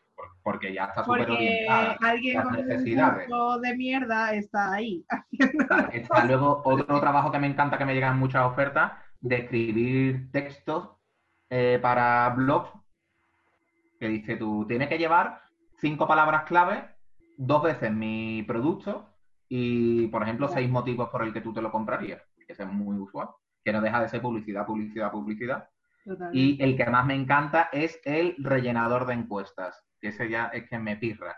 Porque ya se supone que te van a pagar solo por el hecho de rellenar encuestas. O sea, eso es más inútil todavía. Porque no hay mayor encuesta ahora mismo que tus cookies y que tu actividad en Internet para saber cuáles son tus aficiones, cuáles son tus gustos, qué comprarías, qué no comprarías, incluso tu capacidad económica, etcétera, etcétera. O sea, trabajos de mierda que están a la orden y que, y que solo esconden una cosa, que es lo que decía David al principio, o sea, para el por qué, pues por una sencilla razón. Porque David hablaba antes de, pre- de precariedad, ¿no? De, de, o entre los dos, o entre los cinco, de que cada vez es más precario. No, no, es que ya ni precariedad, es que no te contratan. Es que eres el, el tema del freelance, el tema del tú te lo montas por tu cuenta y tú lo haces, no es que te voy a pagar una mierda. Es que ni vas a cotizar, ya veremos si te pago, va a depender del impacto de tus políticas y del impacto de tus publicaciones. O sea, es precariedad absoluta. O sea, no no vacaciones, nada. no O sea, el tema de influencer, por ejemplo, tú te haces los vídeos que a ti te da la gana promocionando los artículos que tú quieras hasta que consigues que te empiecen a mandar a ti, o sea, estás ha- haciendo publicidad gratis durante X tiempo a ver si destacas entre el resto, para ver si te pagan. Y evidentemente, mm, olvídate de cotizaciones a la seguridad social, de, de jubilaciones, etcétera, etcétera. Voy a dos darle la palabra a Karim, que ya que ha recuperado el micro, espero que no la haya perdido otra vez. Ahora. ¿se me Muy bien. Venga. Nada. A ver, le voy a quitar wifi al móvil. No, también. ya está, ¿ves? Ya se te escucha guay.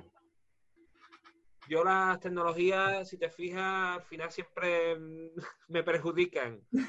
Y, nada, en la línea general de- del artículo, creo que también, yo es que voy a saltar por, por esto, que, que es subjetivo eh, ver desde- de ver qué trabajos son necesarios, cuáles son no, no necesarios. Por supuesto, los que son más necesarios son los peores tratados. Y que la gente está enseñada por defecto a quejarse de aquellos trabajos dignos y que son gremios, o sea, que no son, que no es directamente, o sea, ahora lo estamos viendo, ¿no? Con lo de la hostelería que, habéis- que habéis hablado. Patronal no sé quién sale a manifestarse y hay trabajadores que van a la manifestación de la patronal. Al revés, no lo va a ver tú en la Sí. vida. Cuando se van los trabajadores, no van a venir gente de la patronal a unirse con los trabajadores. Claro, hay gente que, bueno, ahora se ha visto, ¿no? Con el tema de la pandemia, qué es lo que supuestamente es esencial o qué es lo que no es esencial, pues depende. Pues hay sectores que tú no los puedes parar. Y da igual que sea esencial que ahí están los de los supermercados, que han sido súper necesarios durante todo el tema de la cuarentena y han sido los más maltratados por todos lados, porque no había que ver los supermercados a la gente, el pobre como atiza al pobre. Y al final, eso.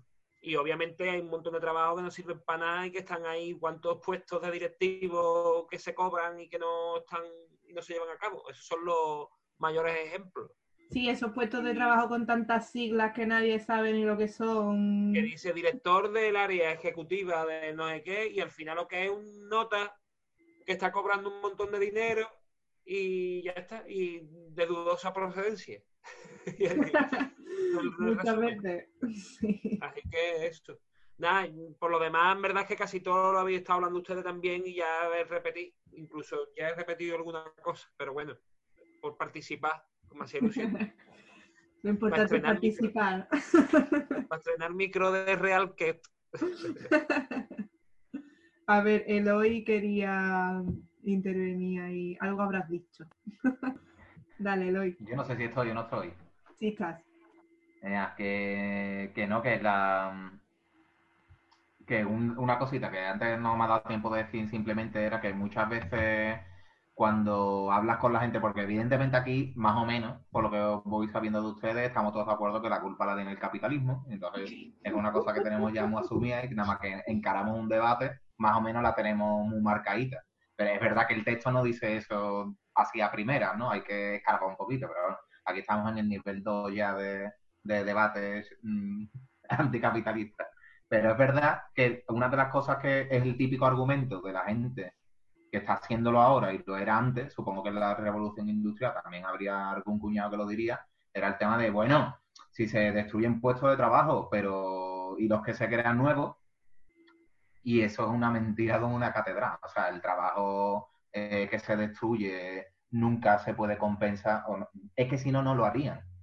O sea, si compensara la creación de nuevos puestos de trabajo con la destrucción de, o sea, con la- el avance tecnológico y el avance de las máquinas y demás, no lo harían, porque entonces ya lo tienen. Si diera de comer al mismo número de gente, no lo harían, porque entonces no habría beneficio.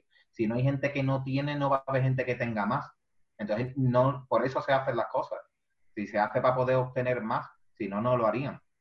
Y eso sí es importante, verdad, que cuando nosotros lo debatimos con la gente, pues dejárselo claro, ¿no? Sí, sí, sí, habrá 20.000 eh, traffickers y 35.000 influencers, pero una sola influencer está llegando a millones de personas. ¿Cómo va eso a ser eh, comparable, imagínate, con la necesidad de, de enseñar el producto en la tienda o enseñar el producto por catálogo? En fin, que eso no, que eso sí era una cosa que, que es muy fácilmente rebatible, pero que a mí hasta antes de ayer por ejemplo, en la, en la Cuesta del Rosario del Sevilla, de Sevilla, no sé si sabéis que hay un bar que ha puesto un brazo robótico para servir cerveza y un perro que lleva la cerveza a las mesas. No sé si lo habéis visto, son robots. Es la primera vez que se ve una cosa así en, en, en Sevilla. ¿Has dicho un perro? Sí, un, bueno, es un perro, es un robot de cuatro Ah, patas. vale. Ah, una cosa de Boston Dynamics, ¿no? Es un De robot. hecho- Es un robotito. Vale, vale. que, Guillo, y, y fíjate, ¿no? Son, son cosas, por ejemplo, hoy buscando todo esto, ¿no? Me saltaba un comentario de un nota en, en 2005, creo, 2006, hablan- en un artículo precisamente hablando de la destrucción de puestos de trabajo y decía de manera irónica, eh, no os preocupéis que como España es un país de camareros, eso no nos va a afectar. Y estamos en el año 2020 y hay un puto robot echando cerveza en, en la Cuesta Rosario de Sevilla y a un comentario que yo estoy en un grupo de camareros de Guillo, solo, esto solo puede ser la, la ruina, porque evidentemente nadie me va a compensar a mí como trabajador porque, ese, porque esa máquina lo haga. Ni esa máquina va a cotizar para la seguridad social, ni esa máquina me va a pagar a mí la- las futuras prestaciones, ni las necesita la máquina, evidentemente. Son dos cosas. Eh, Una, el debate que salió, evidentemente, era de os- propios trabajadores del gremio diciendo, bueno, y la de puestos de trabajo que se genera en la industria de robótica, que yo decía, bueno, es que eso de primero, ¿no? O sea, si no, no lo harían. O sea, si, si, Y las de máquinas que son capaces de construir un robot ya sola. Claro, y lo más importante, que eso sí lo he leído esta mañana preparando un poquillo la- eh, el texto, era que hace como, cin- como 10 años o 5 años, eh, la amortización de una máquina agrícola estaba estipulada en 15 años. Es decir, necesi- eh, un dueño de la tierra o un empresario agrícola necesita 15 años para amortizar una máquina agrícola y a día de hoy está en un año y medio. Es decir, eso solo va a fomentar más inversión en, en robótica y más inversión en, en, Sí. en industrializarlo todo, porque, o sea, en robotizarlo todo, porque es que las amortizaciones ya son terribles. En nada ya está amortizada la inversión. Sí. Voy a dar paso a Karim. Sí, era eh, completar lo de Eloy, que, mm, que es un ejemplo bastante claro. El otro día tuve un pequeño debate con internet, con uno que me decía, no, eh, bueno, pero es que al fin lo que habrá es una reconversión de tra- trabajadores y los que trabajan de camarero, pues ahora se formarán en, en, en robótica, en lo que he dicho. Digo, ¿y, y cuántos y un trabajador de robótica cuántos robos hace? O sea, realmente digo no vas a, un camarero un técnico de robótica no va a ser eso eh, no, claramente pero tú sabes bueno no te lo veía positivamente digo bueno Me recuerda a la campaña que se ha hecho en Reino Unido sobre las personas que se dedican a las artes, que han hecho un cartel de una bailarina de ballet diciendo, bueno, no sé exactamente lo que dice, ¿no? Pero porque no me acuerdo, pero es como mm, ella en realidad puede ser otra cosa, lo que pasa es que todavía no lo sabe. Directamente, o sea, es, es muy fuerte, muy, muy fuerte. Y, y bueno, es que es como, bueno, Boris Johnson también podría ser otra cosa que no es presidente del gobierno, lo que pasa que todavía no lo sabe, claro claro básicamente. Bueno, yo me imagino que aquí viene Isa. Jorge, Hola. ¿Qué tal, Isa? está Mira, los demás los conoces, pero a Jessica me imagino que no. Jessica eh, No, está viviendo en Roma. hola. Eh, es amiga mía de aquí de, de Cardiff, la conocí aquí en Cardiff, en Gales, y, y nada, que como habla también español, pues la he invitado yo al coloquio este. Claro, ya ves. Pues nada, yo me lo perdido. Vengo de, de currar con todas las Mira, felicidades. pues aquí seguimos, que si quieres decir algo. Eh, Tengo un trabajo de mierda. En un puto trabajo de mierda donde no van pan gilipollas. Pero a ver, cuéntanos, ¿tú mm, contribuyes con tu trabajo? ¿Qué percepción social, qué valor social das tú de tu trabajo? El mío, valor social, bueno, no sé, pues a la burbuja inmobiliaria hierro, la di yo vendo a puertas.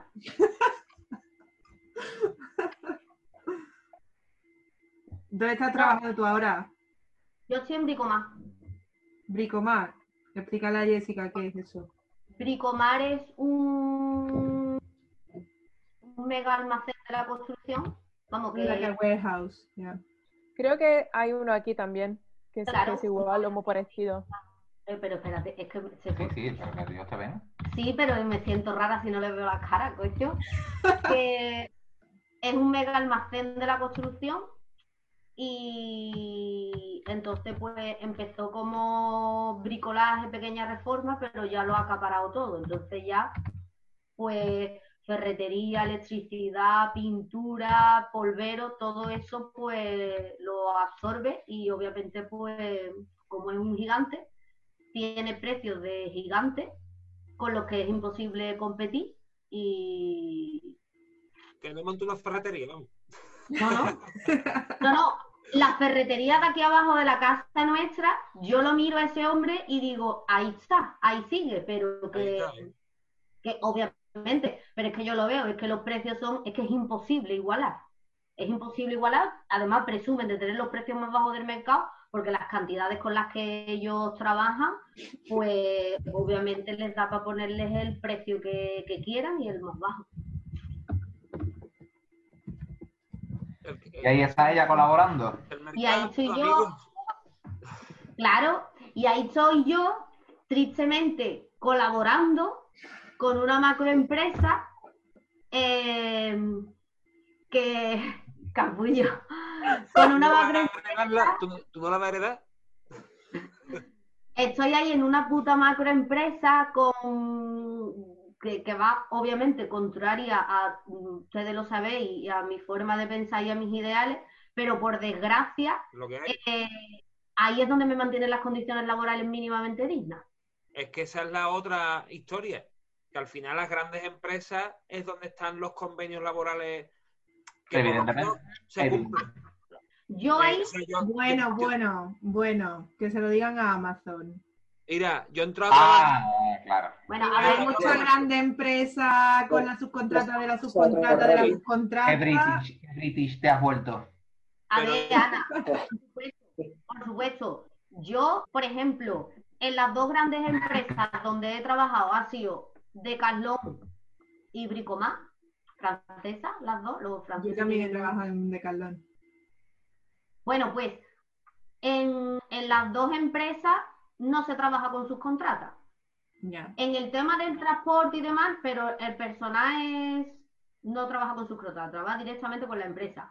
Y sí es cierto que aunque las con- y yo, para lo que hay, a mí me da vergüenza muchas veces decir en plan, es que para lo que hay, pero es que por pura desgracia, para lo que hay, estoy ahora mismo donde mejor puedo estar.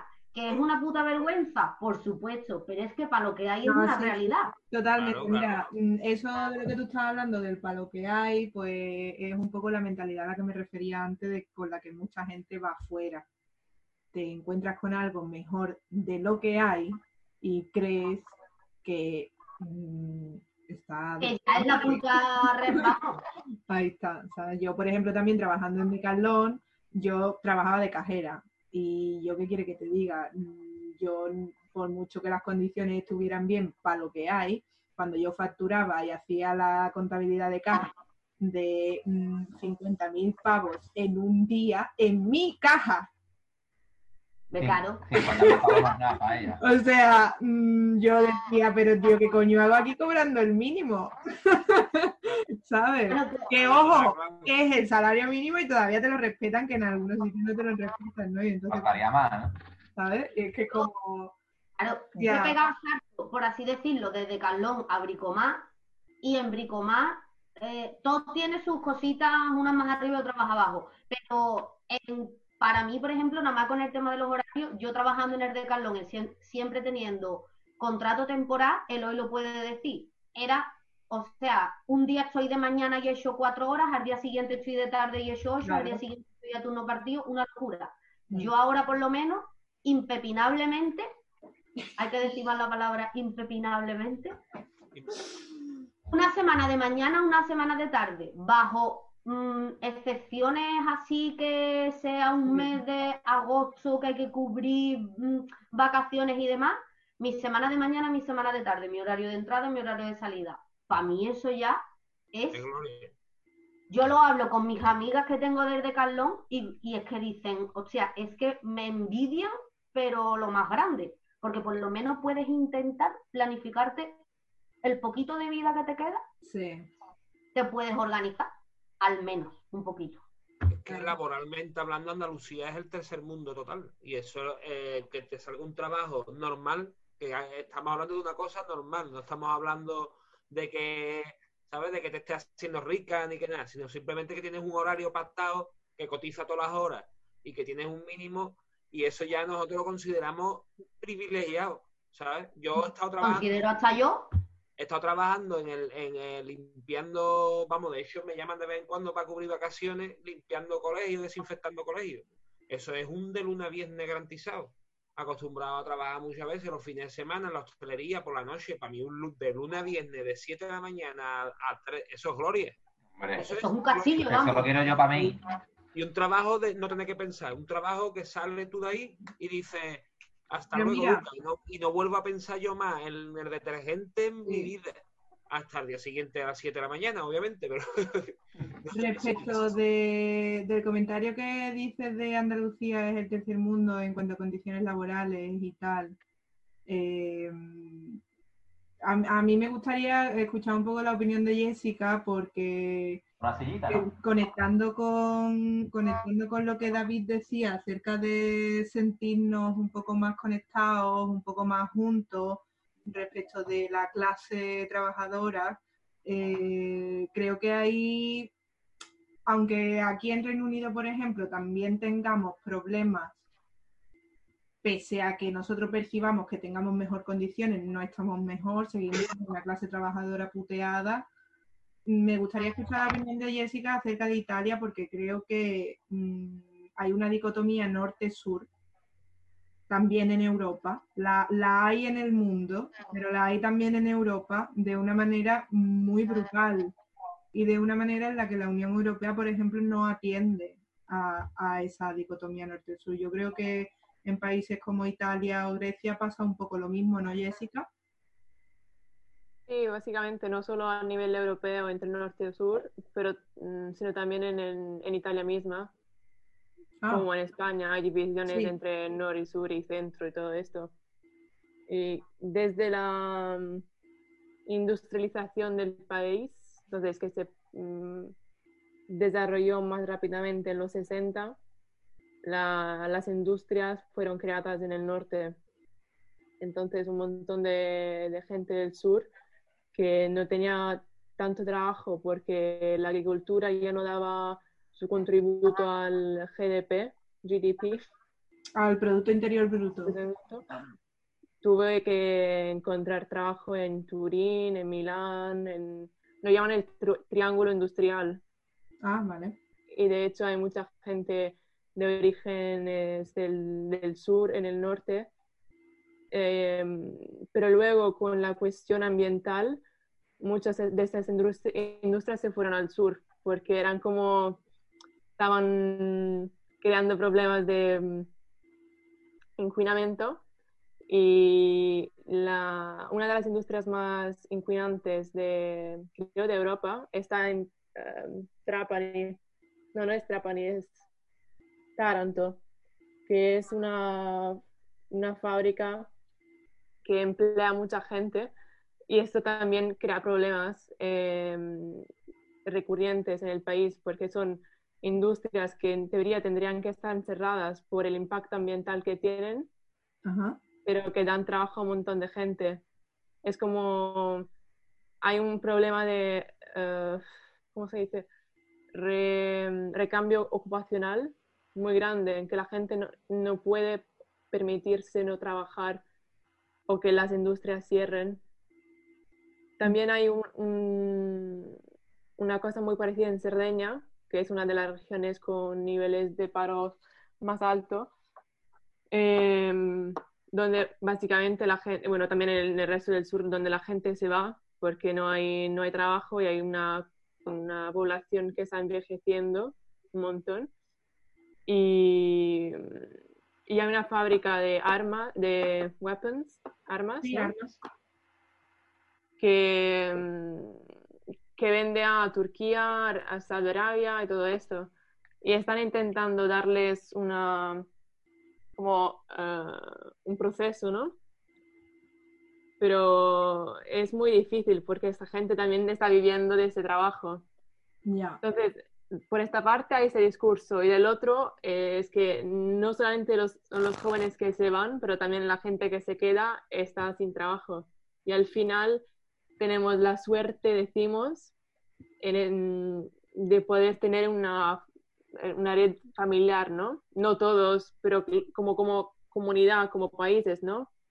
La- el, el apoyo familiar. Y es una cosa que da, que, que es muy diferente, por ejemplo, de, de Reino Unido, esta base, ¿no? Y entonces hay un montón de gente, como me imagino también en España, que se queda en casa, que no puede encontrar otro trabajo y que está como perpetuando su laberinto. Entonces las opciones son o me voy o encuentro algo que probablemente va a ser un trabajo que no me guste. Y es triste para mí también, porque en realidad me gustaría contribuir a Italia, quedarme aquí, pero sé que, no, que- que va a ser muy difícil porque hay mucha gente que está encontrando trabajo, Totalmente. No hay trabajo para todo el mundo. claro. Pero que ni aquí, ni en España, ni en Italia, ni en Europa, ni en el mundo. O sea, si es que ese es el, al, al final la enjundia que tiene el artículo y tiene todos los debates sobre la, el grado de tecnificación o de tecnologización de, de todo, es que objetivamente no hay trabajo para todo el mundo. No se pueden cubrir, o sea, no es, ni es necesario, ni hace falta, es que no, no hace falta tanto mano de obra para el número de habitantes que somos. Y al final debate es que al- 40 horas. Claro, y menos trabajando 40 horas, pero ni aunque trabajáramos 20. Sigue sobrando gente, entre comillas. Hombre, es que tenemos una sobrepoblación que es brutal. No, lo que hay es una mala distribución de los recursos Sí, y de, pero- la- y de pero- los beneficios. Sí, pero no sobramos ¿Cuánto nosotros, te- que ganar los a Escúchame un segundo. No estoy diciendo que. Nada, nada, el ordenador mío. Eloy. Venga, Isa, dale. A lo que me quiero referir con que hay una, una sobrepoblación, eh, obviamente en, en este momento y en un sistema capitalista y en una globalización en la que el reparto de la riqueza es una puta mierda y se la quedan cuatro. Y encima hay una sobrepoblación enorme hasta en los países más capitalistas. Entonces, tú piensas que no, que si repartiéramos la riqueza, pues no sé, posiblemente, no te digo que no, que, estando en otro sistema en el que la organización del trabajo fuera totalmente diferente y el trabajo no fuera eh, una necesidad para ganar, o sea, el trabajo fuera del hogar, por ejemplo, el trabajo asalariado, eh, mm, no fuera esa necesidad de, y yo es que me tengo que ir a currar eh, por 700, 800 pavos porque si no, no, es que no tiro. Entonces, si nos organizáramos de otra manera y viviéramos en otro sistema en el que tú tuvieras garantizado tu mínimo, ¿no? La, la Como por ejemplo con una redistribución de la riqueza y trabajando 5 o 6 horas al día todo el mundo. eh, o tumbando el capitalismo y teniendo un sistema económico totalmente diferente, en el que el trabajo fuera más de contribución a la sociedad y menos de necesidad para poder comer. No sé, en fin, estas utopías que nos gustan a nosotros.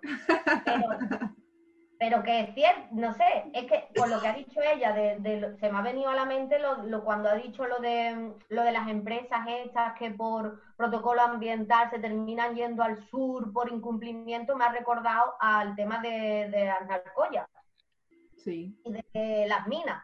Eh, el rollo de se retoma, no se retoma, la posición en este caso que tomaba el Partido Comunista, Izquierda Unida, sobre mm, entran en con- chocan, chocan y entra la contradicción de eh, tenemos que tenemos que salvar y tenemos que recuperar los puestos de trabajo que son mm, de lo que vive la mayor parte de la población, estamos reventando todo eso. Como Alberto Garzón diciendo que las bases de Rota y de Morón dan mucho trabajo.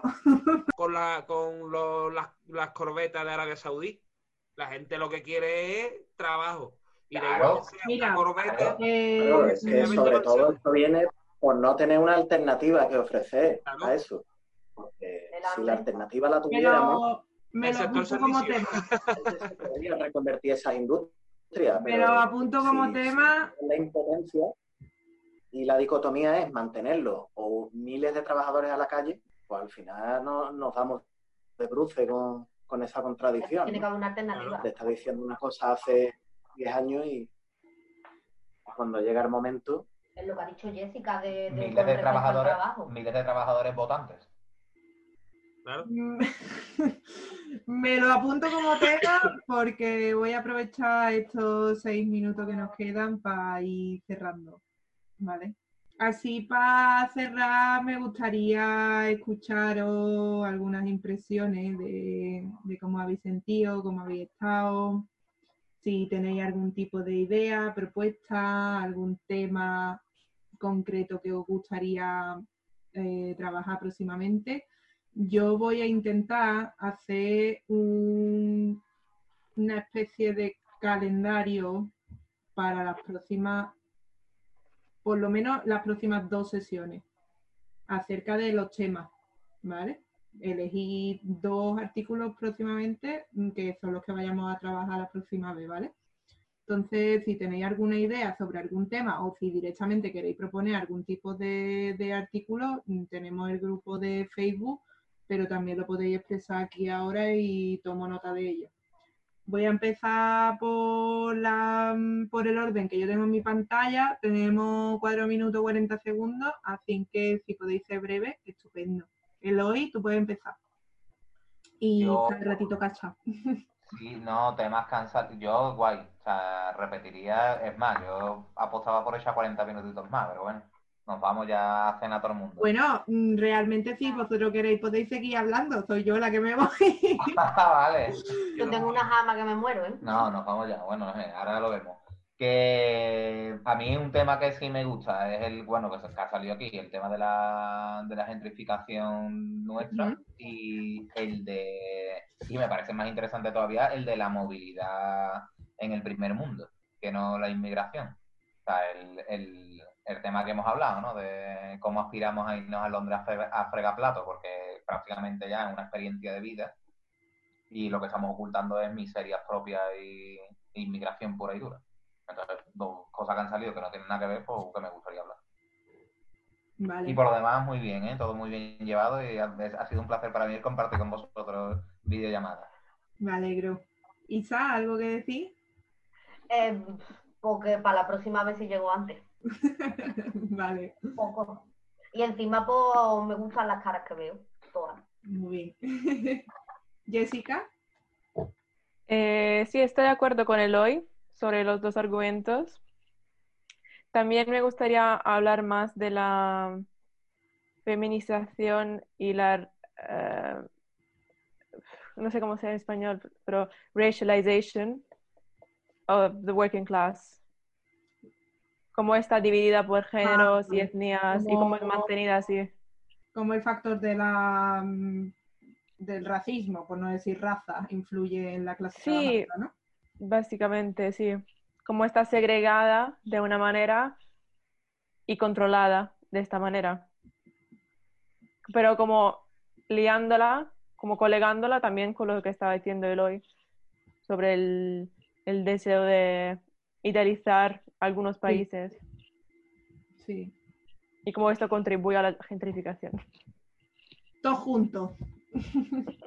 ¿Algún comentario acerca del ratito que hemos echado?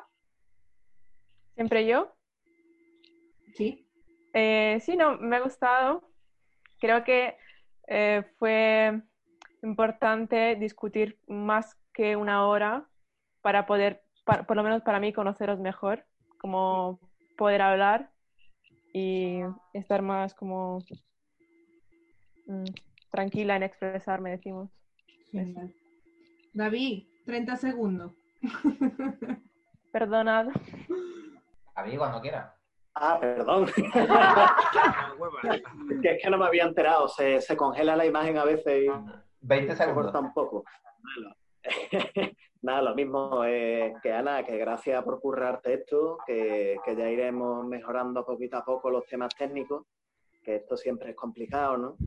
Eh, el coordinar todo esto, todo el mundo al mismo tiempo, pero bien, eh, en general bien. Eh, y nada, temas así en el futuro, para comentarlo, pues yo diría que los alquileres, los fondos buitres, eh, que en realidad está muy relacionado con lo que, con lo que comentaba él hoy, con el, eh, el problema de la gentrificación y del turismo masivo, eh, precios abusivos de los alquileres y con, con los monopolios de los fondos buitres, pues, Vale, pues ahí queda, a la siguiente, Karim, que, Speedy González. que vayamos teniendo. Nada, que yo, yo hablando de un micro que no va, estoy hablando aquí. Que mm, muchas gracias por currarlo y nada, lo escucharemos en el podcast entero. El- cuando lo tengamos, pues para hacerlo pasaremos para que lo compartáis. Estupendo. Muchas gracias a todos. Me lo pasa muy bien.